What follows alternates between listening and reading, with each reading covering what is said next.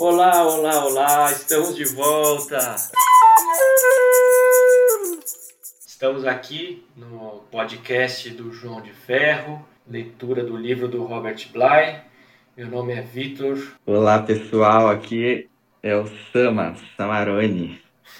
Estamos juntos aqui lendo. É. O primeiro capítulo foi muito grande, a gente gravou o episódio anterior, é, metade do primeiro capítulo. Então agora a gente está é, terminando, é, iniciando aqui a, a segunda parte desse primeiro capítulo. Então, se você está escutando esse episódio primeiro, para, volta um episódio para você pegar esse capítulo desde o começo, tá? Porque esse ainda é o primeiro capítulo.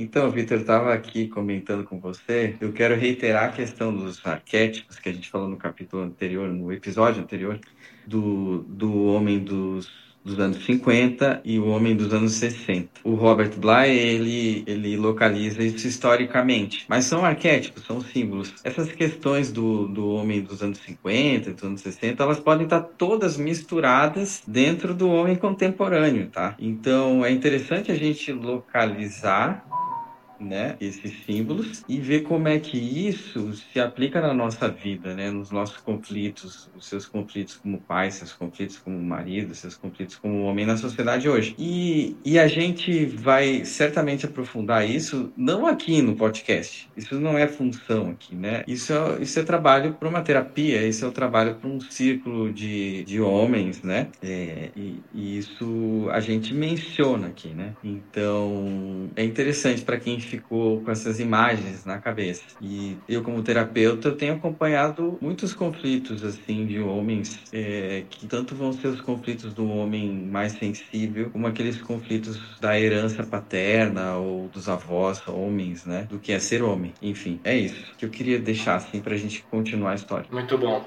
E lembrando também que essa gangorra, né, como você bem trouxe, né, do, é, por um lado, é, teve uma, uma década aí da, né, do, desse boom, dessa explosão da, dos homens sensíveis, né, dos homens que é, não conseguem erguer uma espada, não tem essa força, não tem, tem o medo da, dessa, dessa energia do guerreiro. Por outro lado, você tem o guerreiro exacerbado, né, você tem aquela força é, agressiva, violenta de fato, né? E, e, ficar nessa balança. E o próprio Robert Bly sugere que a história do João de Ferro seja o caminho do meio. Né? O que, que é essa história do João de Ferro sendo o caminho do meio? Né? O que, que a gente está descobrindo nisso? A gente está descobrindo qual que é a potência criadora do masculino saudável? Qual é essa fonte que pode equilibrar essas duas vertentes, né? tanto da,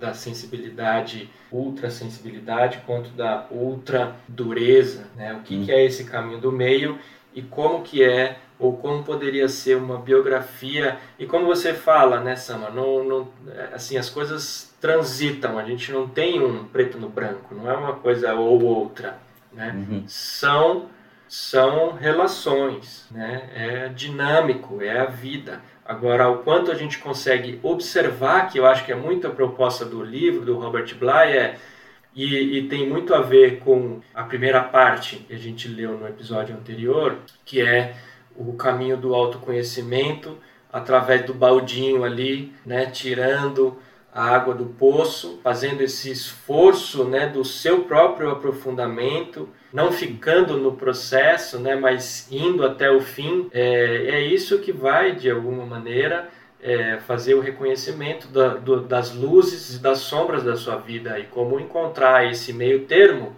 Eu acho que é esse jogo da é o, é o jogo que a gente tem que viver. Perfeito. Agora você levantou um ponto para a gente ir chamando a atenção de quem nos ouve. A biografia, né? É interessante, se eu for localizar a minha biografia, dos meus 19 aos 32 anos, eu realmente fui o arquétipo do, do homem dos anos 60 que o Robert Bly aponta. Quando eu me tornei pai, foi maluco, porque eu queria ser aquele homem dos homens, o, aquele homem dos anos 50. E a frustração contínua de não, não construir minha vida assim, que foi a figura do meu pai. Então eu queria ser pai conforme o meu pai foi. E, e atualmente, né, é, a busca, falando de biografia, da minha própria, de, de encontrar essa natureza, sendo pai, sendo companheiro, esse homem natural, né? É a pauta vigente, assim, da, da minha história. Então, mesmo para exemplificar de que você vai percebendo na sua biografia as expressões de como é que esses arquétipos. E, naturalmente, o homem dos anos 50 foi uma contradição maluca dentro de mim, porque eu não podia ser ele, né? No entanto, uma parte de mim precisava dele para enfrentar as questões todas que surgiram. Tá? E, e, então, isso é matéria de, de mesa de aprofundamento. Aqui a gente aponta, né? É, é, aqui a gente aponta, é verdade. Agora, acho muito importante e talvez Sama, seja uma, um convite aí para a gente elaborar alguns próximos episódios sobre isso, talvez depois que terminar aqui o livro, é, sobre novas referências, né? Porque as referências que a gente tem, até mesmo desses arquétipos, né? São referências é, bastante duvidosas, né? É difícil você encontrar uma referência saudável de cada um desse arquétipo, né? É raro. Quais são as histórias que contam isso, né? É, quem são os deuses que, que, que, trazem essas metáforas? Quem são, qual é a mitologia que fala disso com, com clareza, né? Como como que a gente pode se nutrir de novas referências, é, fazendo exatamente isso que você está trazendo, né? Navegando por esses arquétipos de acordo com o que a vida nos traz, de acordo com o que a biografia é, puxa.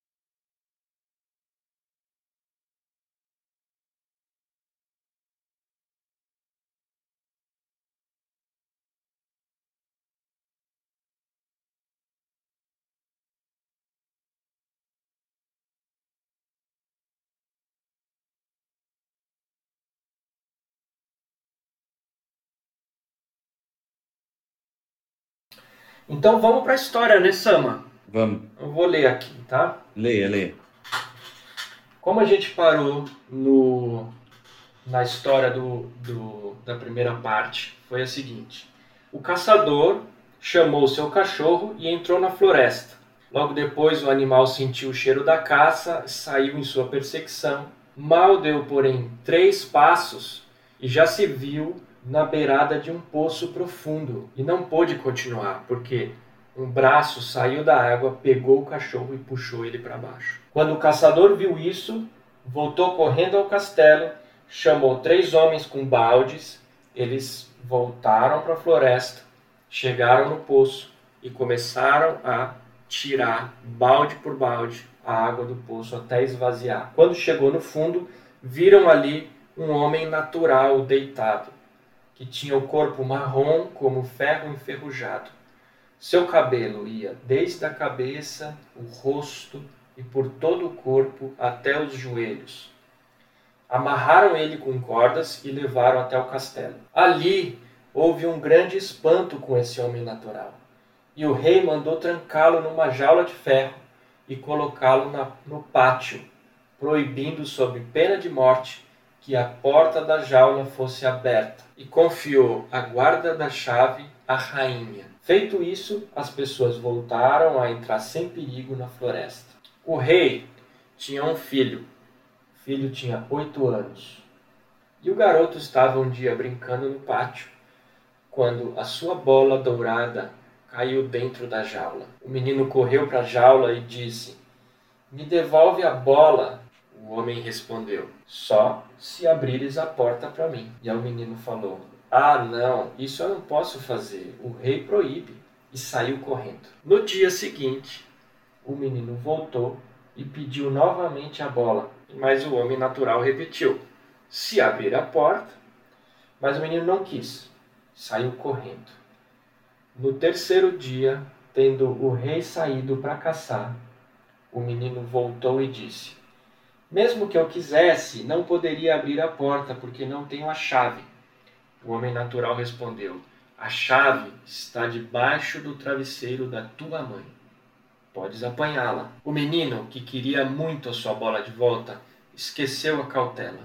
Entrou no castelo, apanhou a chave. Não foi fácil abrir a porta da jaula ele tentou, tentou, tentou, pum, machucou o dedo. Quando a porta se abriu, o homem natural entregou a bola dourada como combinado e saiu correndo. De súbito, o menino sentiu um grande medo. Chorou e saiu gritando atrás dele: Homem natural, homem natural, se você for embora, eles vão me bater. O homem natural voltou-se, colocou o menino nos ombros dirigiu-se rapidamente para a floresta. Quando o rei voltou, viu a jaula aberta e perguntou à rainha como o homem natural pôde fugir. Mas ela de nada sabia. Foi procurar a chave e viu que tinha desaparecido. Chamou o menino e ninguém respondeu. Então o rei mandou um grupo de homens procurar nos campos e ninguém encontrou. Não foi difícil imaginar o que tinha acontecido e um grande sofrimento e luto caiu sobre a casa real. Ponto. Essa é esse é o trecho da história do primeiro capítulo. Sensacional. Obrigado pela leitura aí. E então temos muitos elementos simbólicos aqui para destrinchar, né? Temos. O, assim, o, a bola dourada, essa figura do homem natural, é, essa, esse desejo do menino ter a bola, o, a negociação com o homem natural, a abertura da porta, a saída do homem natural, o menino indo junto, esse luto da família. A chave no travesseiro da rainha. A chave no travesseiro da rainha, né? Eu acho quem... que eu acho que para quem quer se situar no livro, a gente continua aqui do subtítulo A Perda da Bola Dourada. Porque a gente foi até aí no capítulo anterior, né? No, desculpa, capítulo não, episódio. É. Eu acho que a gente começa com é, esse descobrimento de um homem peludo, né? Uhum. É, o homem ser peludo e cabeludo na história não é por acaso Segundo Bly, os sistemas mitológicos associam o cabelo ao instintivo, ao sexual e ao primitivo. E ele diz ainda: todo homem tem dentro de si, dentro de sua psique, um grande ser primitivo, né? E isso é, eu acho que pode ser assustador muito mais é, por não ser reconhecido na nossa sociedade. Por que, que eu falo isso? Porque hoje em dia é, as pessoas, as empresas, a igreja, o sistema educacional, né, tudo que compõe a nossa sociedade hoje preza por um homem sanitizado, como ele coloca aqui no, no livro. Né? Esse termo, eu acho um termo bem importante. Né? Um, um homem raso, um homem depilado.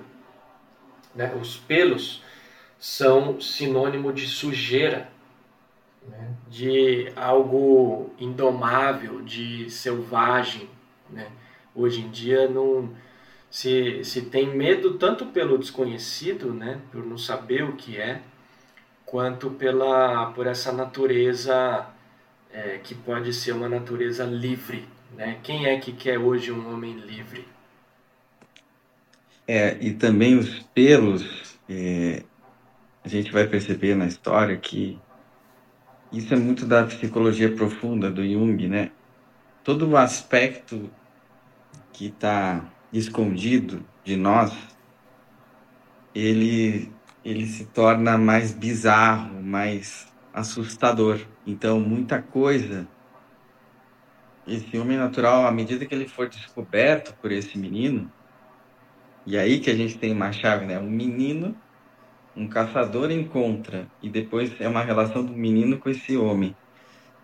Na medida que que você vai conhecendo a sua natureza natural, ela vai deixando de ser um homem peludo. Ela vai ganhando uma forma é, não tão animal. Mas é preciso ter a coragem, né? De entrar em contato. Uhum. Uhum. E tem uma chave aqui a história, né? Na bola dourada é, mas ainda, ainda sobre o aprisionamento desse homem peludo num pátio, né? Quanto simbólico ah, isso também é? Porque o que acontece é o seguinte: esse homem natural ele estava dentro no fundo da água. Isso. E de repente, em um instante, ele foi retirado à força e foi colocado num lugar mais exposto que podia existir no reino, que é no pátio do castelo, cara.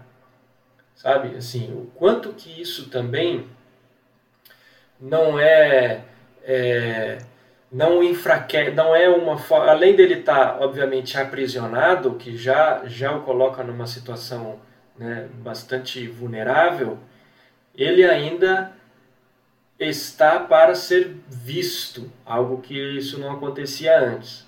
Uhum. Agora imagina, imagina só você que é um menino de oito anos, como ele fala aqui na história, né, com toda a sua inocência, sua pureza, ainda mais sendo um príncipe, né, filho filho de um Sim. rei de uma rainha, vivendo num castelo real, né, com todas as mordomias e com tudo ali.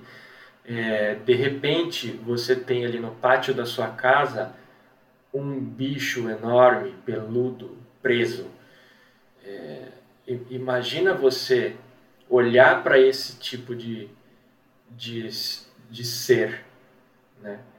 Qual que é a impressão que você fica? Né? Horrorizado, né? com medo, Sim. pelo menos. Né? E ao mesmo tempo, é curioso, porque é algo que nunca foi visto que a gente. Então, Vitor, é interessante, porque, claro que o, a reação é medo, é preconceito. Você vai colocar tudo de ruim nessa, nessa imagem, principalmente se os seus pais e você é um menino disserem que isso é ruim e proibido e tem que ficar preso, né? Esse é um ponto. O outro ponto é que assim, tudo aquilo que eu não conheço, eu vou colocar como algo assustador.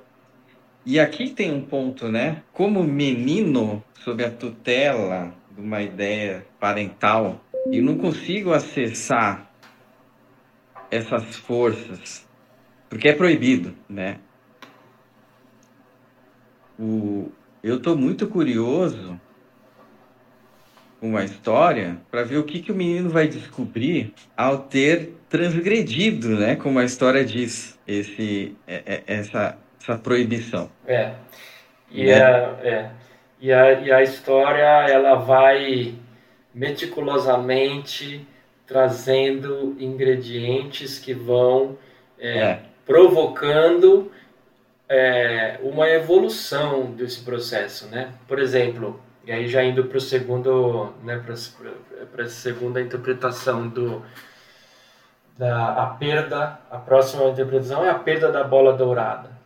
É, exatamente. Que, como, como é simbólica essa bola dourada que o menino estava brincando no pátio, uhum. né? O que é essa bola dourada? O Robert Bly, para quem tem a oportunidade de, de ler o livro, ele é, ele fala muito sobre o que representa essa bola dourada. Né? A gente, eu tenho aqui um, um, recorte de algo que ele trouxe que eu gostaria de, de, de falar, mas uhum. É, eu entendo que essa bola dourada ela ela traz a energia da inocência né, da criança, do frescor da criança. Por que, que eu digo isso? Porque não necessariamente essa bola dourada foi perdida quando você era criança, de fato, na sua biografia. Né? Então, o, qual é essa inocência da criança, essa energia do frescor da criança em você? Né? Quando você consegue perceber, é, quando ela, quando você per, perde isso, né? É, perder a bola, a bola dourada, como ele fala aqui, é inevitável e ouso dizer, talvez necessária. Né? O, o Robert Bly sugere que em torno dos oito anos todos irão perder a bola dourada. E a primeira etapa de recuperação da bola dourada é aceitar que ela foi perdida. Exato. E acrescentando, o Robert Bly ele ele traz esse esse símbolo da bola dourada como essa fonte de energia. Então, se a gente fosse simplificar, né, é quando você se sentiu mais vivo, mais cheio de energia, com mais vontade de viver, com aquela vitalidade, aquela capacidade de ter prazer, essa capacidade de, de sonhar, de criar, né? Tudo isso tem a ver com a bola dourada, com o sentir-se é, no presente, pleno, amando, sendo amado. Isso tudo tem a ver com o estado natural da criança. E aí a história diz que o menino perde a bola dourada e vai cair dentro da jaula, né? do homem natural. Em todos os mitos você vai ter esse momento aonde é, uma situação problemática é apresentada. É aí, né? Uhum. Então, o, o, o, o Robert Bly, eu acho que vou, vou, seguindo aqui. Aqui, ó, deixa, né? deixa eu ler o trecho da, que ele fala. Ah, onde, que, onde será que buscamos essa bola dourada? Poderíamos dizer que o homem da década de 50 quer sempre que a mulher lhe devolva a bola. O homem da década de 60 e 70, com a mesma falta de êxito, pede essa devolução ao seu feminino interior. A história de João de Ferro sugere estar a bola dourada dentro do campo magnético do homem natural, um conceito muito difícil de apreender. Temos de aceitar a possibilidade de que a verdadeira energia radiante do homem não se esconde, não reside nem espera por nós na esfera feminina, nem na esfera do macho durão, tipo John Wayne, e sim no campo magnético do masculino profundo. É protegida pelo ser instintivo que está sob a água e que ali está há não sabemos quanto tempo. É, isso é fantástico. Cara, isso é muito fantástico. Isso, inclusive, isso, é, se fosse de conhecimento de todos os homens, eu acho que, ouso hum. dizer brincadeira, né? Mas ouso dizer que poderia evitar metade dos divórcios atuais seria é, homens não não peçam a sua bola dourada às suas mulheres não, vai encontrar. Não está com não elas. Tem. Inclusive, uhum. elas também estão procurando a delas. Uhum. Roubem a chave do travesseiro da mãe. É, ele fala aqui também, olha essa citação dele. A maioria dos homens quer que alguma pessoa boa traga a bola, no sentido também de buscar os gurus, buscar os mestres, buscar os mentores. Ah, vocês vão ter a saída para encontrar minha bola dourada. Ele também está falando, não está aí, não está aí, né?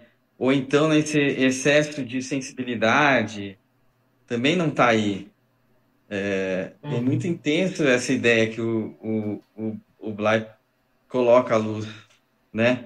Uhum. Ele fala assim, conversar com o homem natural não é falar sobre bem-aventurança, uhum. a mente, ou o espírito, ou a consciência superior mas sobre alguma coisa úmida, escura e baixa. O que James Hillman chamaria de alma, né? É. E eu acho que aqui a gente começa, né, Vitor, a entrar naquela viagem que a história propõe, ver se, ver se eu estou certo aqui. O menino começa a se aproximar do homem natural, né?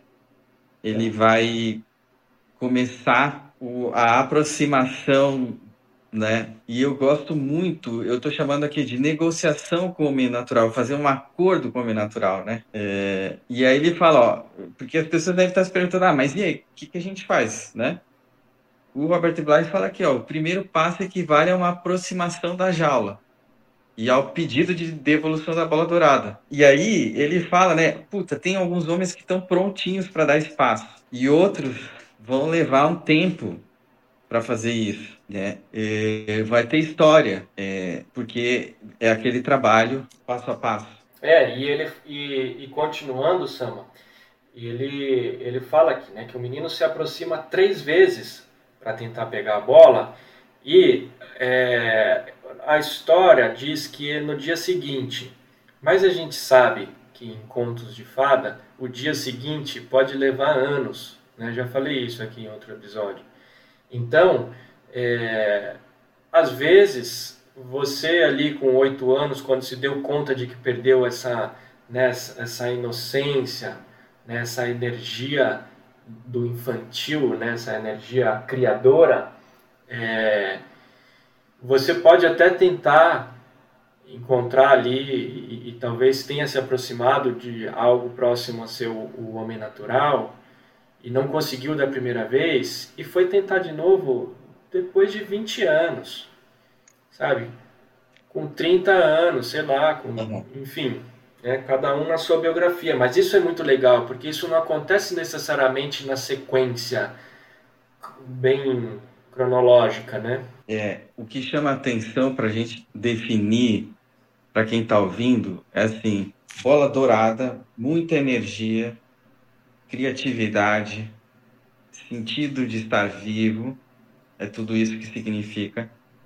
Isso tem muito a ver com a infância, uma infância boa, a essência da criança. A bola dourada cai na jaula e esse menino precisa abrir essa porta e tudo o que significa o homem natural. E na sequência, realmente o Robert Bly até aponta uma idade aí, um homem de mais ou menos 35 anos, não que isso seja uma regra, tá? Mas acontece uma série de coisas de modo que se torna necessário a busca de algo que, que sustente o, o, e esse homem frente aos seus desafios atuais, né? E pode ser que um homem tenha construído, né, uma, uma, uma família, uma estabilidade material, financeira, profissional, e chega em algum momento da sua vida e fala, mas eu não estou me sentindo vivo. Ou numa relação, num casamento muito difícil e eu estou me sentindo oprimido, ou estou oprimindo, ou os dois lados, na paternidade, né? É, tudo isso pode detonar a necessidade desse encontro. Isso tem tudo a ver mesmo com o que você está falando, com a biografia. Né? Uh... E agora, o, o, o mais interessante disso tudo é a relação né, disso tudo que você está falando com a mãe, com a origem ali, né? Porque porque para ele conseguir essa bola dourada, para ele conseguir libertar o homem natural, ele precisa dessa chave que está debaixo do travesseiro da mãe dele. E, e, e, a relação com a mãe nesse, nesse lugar de libertação né, da sua potência masculina ou do seu, do seu guia né, da, da masculinidade saudável ela está totalmente relacionada com o roubo de algo que pertence à sua mãe. Né? É, esse ponto é o ponto nevrálgico da negociação do homem natural com o menino. Aqui temos um ponto que o menino não consegue negociar o homem natural. É o homem adulto que faz isso, né? É, para dar um exemplo mais concreto, olha só, eu vou ler essa parte que assim que o Robert Bly fala, é, Jung, que era um grande psicólogo, né, observou que todas as exigências bem-sucedidas da psique envolvem negociações. A psique gosta de negociar. E aí vai dar um exemplo aqui, ó. Se, por exemplo, parte de você é imensamente preguiçosa e não quer trabalhar, uma resolução de ano novo não vai adiantar nada. Tudo irá melhorar se você disser à parte preguiçosa: deixe-me trabalhar durante uma hora e eu deixarei que você seja um relaxado durante uma hora. De acordo. Assim, em João de Ferro é feito um acordo. O homem natural concorda em dar a bola dourada de volta se o menino abrir a jaula. E depois diz assim: você quer abrir a jaula? Você quer sua bola? Você quer sua vitalidade de volta? Né? Uh, você vai ter que ir lá no travesseiro da mãe, que a chave está lá embaixo. E aí começa a complicação para o menino. Por quê? Porque o menino precisa ser transgressor aqui. Transgredir, né? Uhum. Tem um trecho aqui que, que diz assim: Michael Mead, o, o contador de mitos, observou certa vez que o travesseiro é também o lugar onde a mãe guarda todas as expectativas em relação a nós. Ela sonha: ah, meu filho vai ser médico, ah, meu filho vai ser um, um analista junguiano, ah, o meu filho vai ser o gênio de Wall Street, né? Mas muitas, muito poucas mães sonham: meu filho vai encontrar o homem natural. Exatamente. É. Exatamente, eu, o travesseiro eu, da mãe e os sonhos. É, eu, eu posso falar assim um depoimento, né? É, eu, assim como você falou, né? Eu lembro que assim com 31 anos mais ou menos, eu já, já era casado, tive um filho, né, já morava fora, completamente autônomo, né, totalmente apropriado da minha vida, é, mas exatamente o que você falou, né?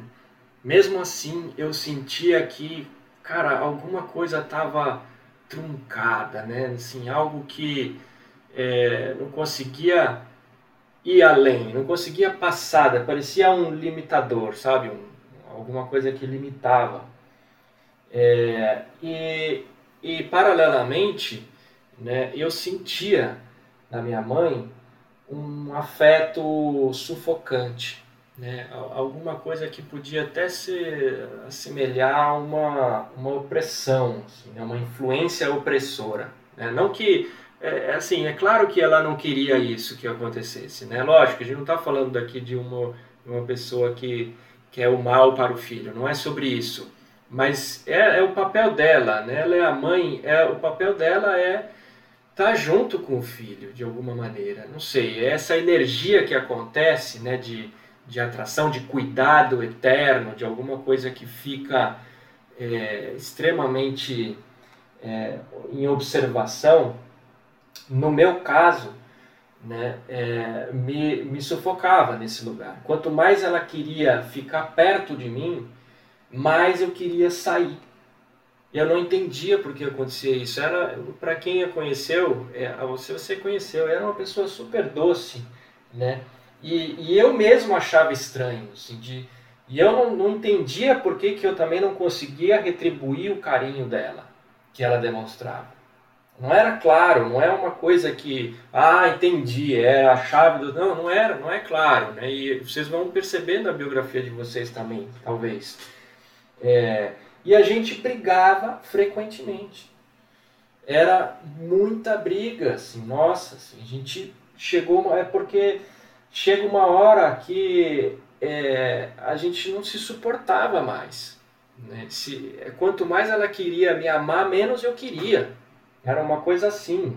Eu, ela reclamava que eu não correspondia ao amor dela e eu reclamava que queria mais espaço, né? E aquilo me prendia, assim, me, me prendia e me deixava nesse limitador meio infantil, sabe? Parecia uma criança é, quando a mãe está perto, fica com vergonha da mãe, sei lá, alguma coisa assim. Eu já adulto, já com filho, sabe?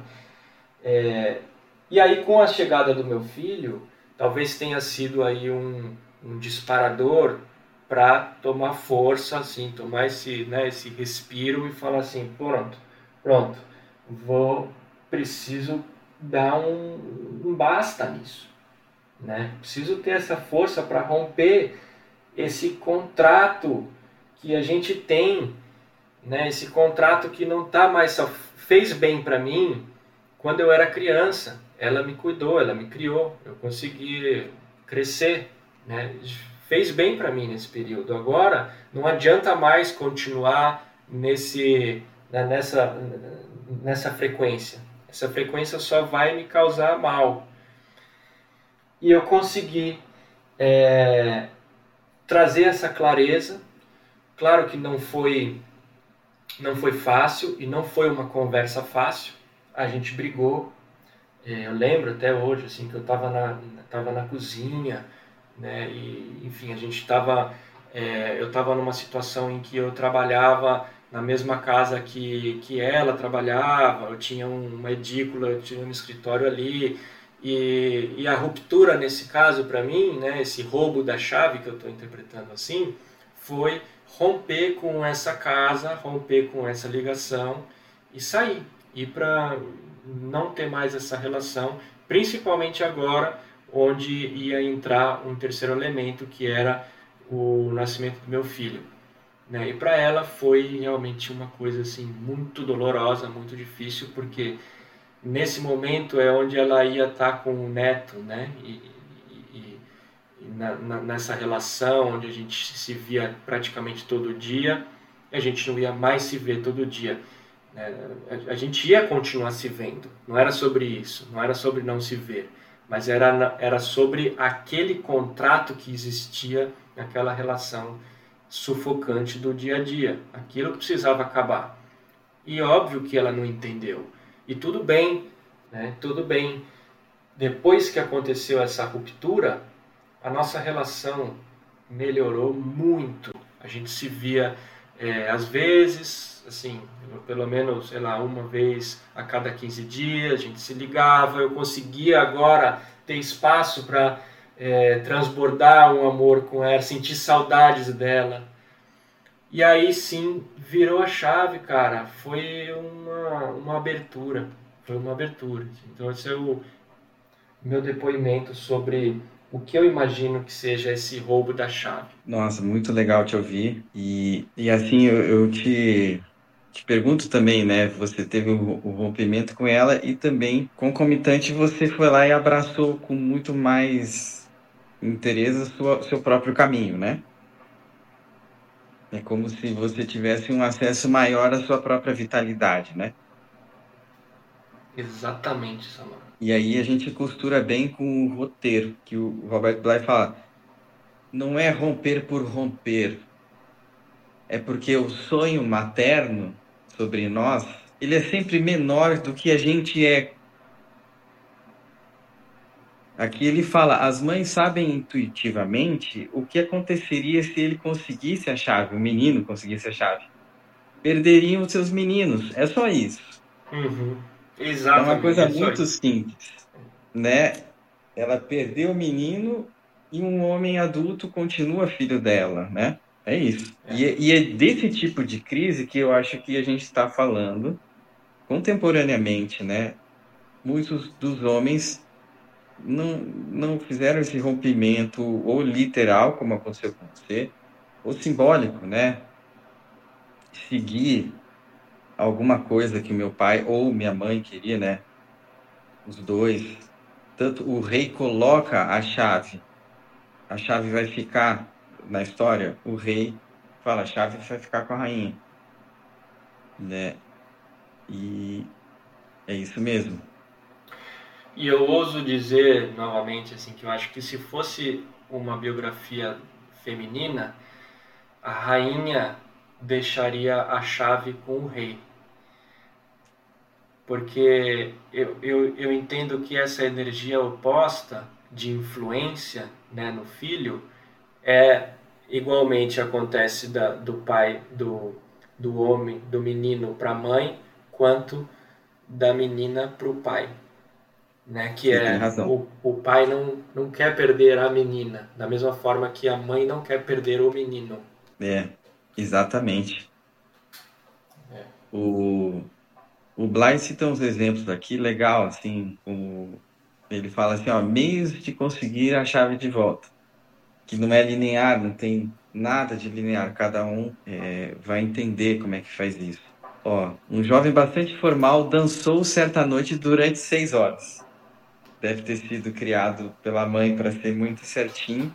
Então ele dançou por seis horas animadamente e pela mãe, pela manhã observou consegui parte da chave de volta na noite passada. Eu lembro uma vez, eu tinha 21 anos ou menos do que isso, e eu comecei é, a fazer dança. Eu dancei, eu fui bailarino, ator por quase 20 anos. E eu lembro que nem tinha celular, eu liguei para minha mãe, eu estava em São Paulo, ela em Porto Alegre. Falei, mãe, eu vou, vou dançar, vou fazer dança. E ela ela, minha mãe é super aberta para quem conhece, mas mãe, né? E falou assim: Meu filho, você não está muito velho para isso. Eu tinha 21 anos, cara. Eu dancei durante mais de 10 anos. E, cara, impressionante, com seis meses de dança, o meu corpo tinha se transformado no outro. Eu comecei a ter força, vitalidade, a coisa da bola descobrir força. Né? É... E depois eu ouvi uma história dela de que quando eu tinha mais ou menos seis anos, eu assisti o filme com ela, o Expresso da Meia-Noite, que tinha o Baryshnikov. E eu vi o filme e com uma idade, com aquela idade eu começava a dançar em casa. E ela pensou assim, vou colocar esse menino no balé. Mas o segundo pensamento dela foi, não, não vou, porque ele, ele, ele, vai, ele vai se tornar gay. Vou perder então, ele. É, são todos uns, são sensos de proteção, mas quando a gente fica adulto, a gente tem que pegar a nossa bola dourada, basicamente é isso. Nossa vitalidade, onde é que a gente se sente vivo? E aí, Sama, o que acontece? Abriu a jaula e o menino foge com o homem natural, mas antes de fugir ele machuca o dedo. Esse machucar o dedo, ele, ele vai ser muito importante para a gente no próximo capítulo, mas por enquanto é só um detalhe, nem vamos entrar nisso. Mas só para a gente não esquecer, o dedo foi machucado. Abriu a jaula e o menino foge com o homem natural. O que é isso, Samarone? Aqui, aqui a gente entra, né, no começo da, da aventura ao desconhecido, né? Acho que aqui a gente tem uma chave que vai fazer um paralelo uh, do, do, do que significa isso na vida, né? O Bly, ele, ele destrincha aqui, né, é, sobre isso. Então a gente... Mas, por exemplo, eu vou te falar assim, vou seguir no exemplo da dança. Eu dancei por anos e eu comecei a experimentar literalmente os meus ossos, os meus músculos meus sentimentos transformados em movimento, minhas sensações. Cara, para um menino, para um cara que nasceu no Rio Grande do Sul como eu, experimentar sentimentos, sensações através do dançar era como sair nas costas do homem natural, como o menino fez. Experimentar essa potência assustadora do que é viver. Eu experimentei isso em outros momentos da minha vida. Mas esse é um exemplo muito interessante, com 21 anos. Uhum. Ninguém me disse para dançar. Ninguém me disse. Não estava no script do Sama. De jeito nenhum. Muito bom. Muito bom. E, é. E, e, e, você é, tinha alguma relação com digo assim, algum professor, alguma professora se destacou e fez com que isso se tornasse também um caminho mais claro para você de desenvolvimento e de, é, enfim, potencial? Com certeza. Eu acho que na medida que você se, se vai no impulso, do outro lado você começa a encontrar as, os guias. Né? E na história, o homem natural vai se ele se torna esse guia desse menino né tem uma coisa que, que é, tá aqui na história que é muito interessante assim ó um, ele fala assim ó para o menino: Você nunca mais verá sua mãe e seu pai, mas eu tenho tesouros mais do que você pode precisar, né? Essa é a promessa. Por que, que você rompe? Porque você tem um feeling de que tem coisas mais importantes para você. É, e, e, é legal ele ter, ter dito tesouros, né? Que não é necessariamente é, dinheiro, né? São tesouros, né? São coisas é, de grande valor, né? O que significa que podem ser dons, talentos, habilidades, ensinamentos, né? crescimento, luz, potência e ouro também, e dinheiro também. Tem uma, um trecho aqui que diz assim: O momento em que o menino parte com João de Ferro é um momento na vida dos gregos antigos em que o sacerdote de Dionísio aceitava um jovem como discípulo, ou um momento na vida do esquimó de hoje em que o xamã, por vezes totalmente coberto com a pele de animais selvagens, e usando garras de lobo e vértebras de cobra em volta do pescoço e um gorro de cabeça de urso, aparece na aldeia e leva um menino para a instrução espiritual, que é algo que não existe em nossa cultura hoje em dia. Essa seria, né, nesse trecho, nessa parte, e um pouco do que você traz também com sua experiência né, da biografia da dança, a iniciação né, a iniciação, ou a parte dessa iniciação, de homens mais velhos aos meninos. Né?